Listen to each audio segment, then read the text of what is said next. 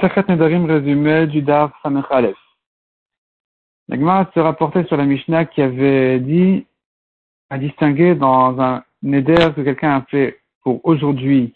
Le Neder se termine à la fin de la journée, à la nuit, tandis que s'il a dit pour un jour, une unité, une unité de jour, là, ça dure 24 heures.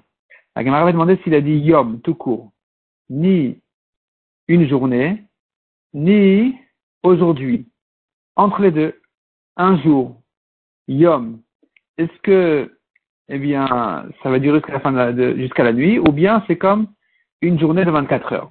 La Gemara ne répond pas à cette question. La Gemara essaie de prouver de la Mishnah ou d'autres preuves. Finalement, la Gemara repousse toutes les preuves et donc c'est resté en question. Le Rindi peut être marmire dans le doute.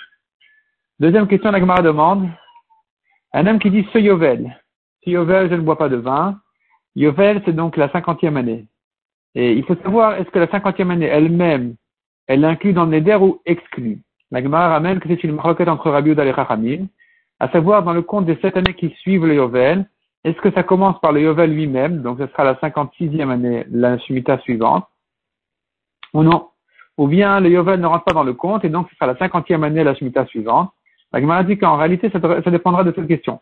Si tu dis que le Yovel, il est déjà dans la Shemitah, dans les sept ans suivants, alors euh, le Yovel, il aura droit de boire du vin au Yovel, parce que c'est déjà plus dans, dans cette unité-là de, de 50 ans.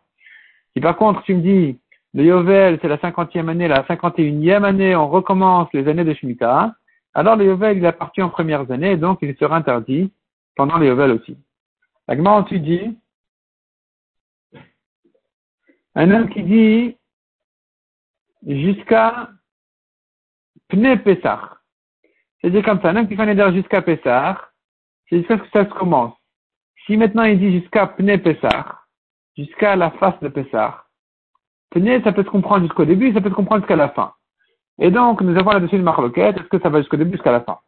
Et donc, la Gemara explique la marloquette en réalité, le fond de la marloquette est de savoir, est-ce qu'un homme, il veut se rentrer dans un doute, il veut s'interdire dans le doute de son langage, ou non, il veut pas rentrer dans des problèmes, il veut pas rentrer dans des doutes, et donc, il serait permis parce qu'il n'avait pas l'intention d'inclure ça dans son éder, là où il y a lieu de se douter si c'est inclus dans l'éder ou pas. Et donc, dans notre Mishnah, on a vu que selon Rabbi Meir, un homme s'exclut du Safek, et donc il sera permis pendant Pessah. Selon Rabbi aussi, au contraire, il interdit jusqu'à la fin de Pessah.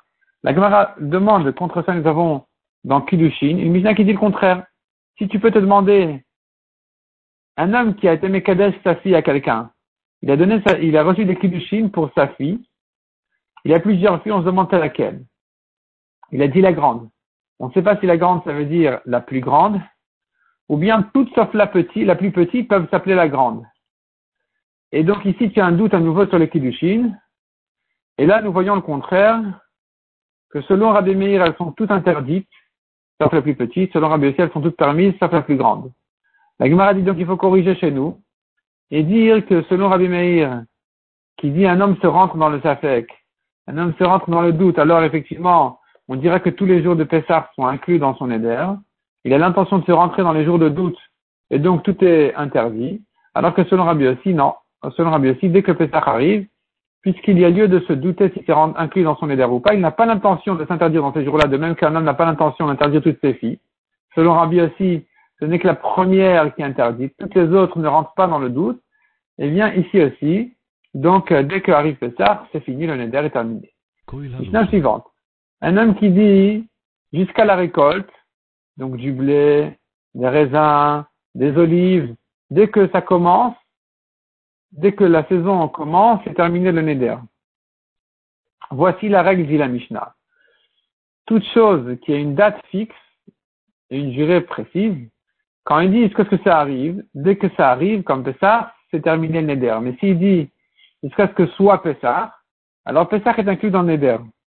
Mais une chose dont les, dates ne sont pas très définies, comme les saisons, les saisons des récoltes, etc. Ici aussi bien s'il a dit jusqu'à ce que ça arrive, que jusqu'à ce que ce soit, il n'a l'intention que de les interdire jusqu'à ce que ça commence. La Mishnah continue et dit, si maintenant il a dit jusqu'au kaïs, kaïs, c'est le moment où on coupe les figues. On récolte les figues. Ça s'appelle kaït. Kotes, il coupe les figues. Ici, dès que les gens commencent à remplir leur panier de figues, c'est que la saison a commencé. Si maintenant il a dit jusqu'à ce que passe cette saison-là de kaït, quand est-ce qu'elle se termine? Le jour où les gens y rangent leurs ciseaux ou leurs couteaux qui servent à couper les figues, c'est là où je sais que la saison s'est terminée. Si maintenant, la Gemara ramène le cas d'un homme qui s'interdit les fruits du kaït.